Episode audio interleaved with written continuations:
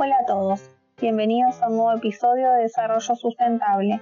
Mi nombre es Carla y vengo a responderles la pregunta del episodio anterior, que consistía en si una empresa es capaz de combinar respeto ambiental, igualdad social y éxito comercial. La respuesta es sí. Y no solo eso, el desarrollo sustentable también genera valor. Modernizar las herramientas de producción para usar menos energía y agua es bueno para el medio ambiente y para el bolsillo. Ofrecer productos y embalaje de ecodiseño que usen solo lo necesario ahorra materiales y reduce los costos de transporte. Prestar atención a los empleados y ayudarlos a desarrollar sus habilidades mejora su calidad de vida y compromiso en el trabajo. Esto se traduce en un mejor rendimiento global.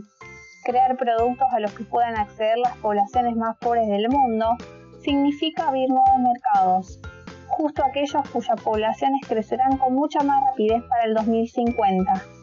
Supervisar las condiciones laborales ofrecidas por los proveedores y subcontratistas conllevan a minimizar riesgos que podrían dañar la imagen de la empresa. Como pueden ver, el desarrollo sustentable afecta a todo. Cada vez son más las compañías que comprenden que tienen importantes responsabilidades económicas, sociales y ambientales y se han comprometido a marcar la diferencia.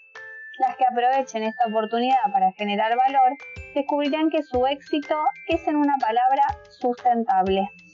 Ahora les pregunto a ustedes, ¿conocen empresas que sean sustentables? Lo seguimos en un nuevo episodio con Aldana. Hasta la próxima.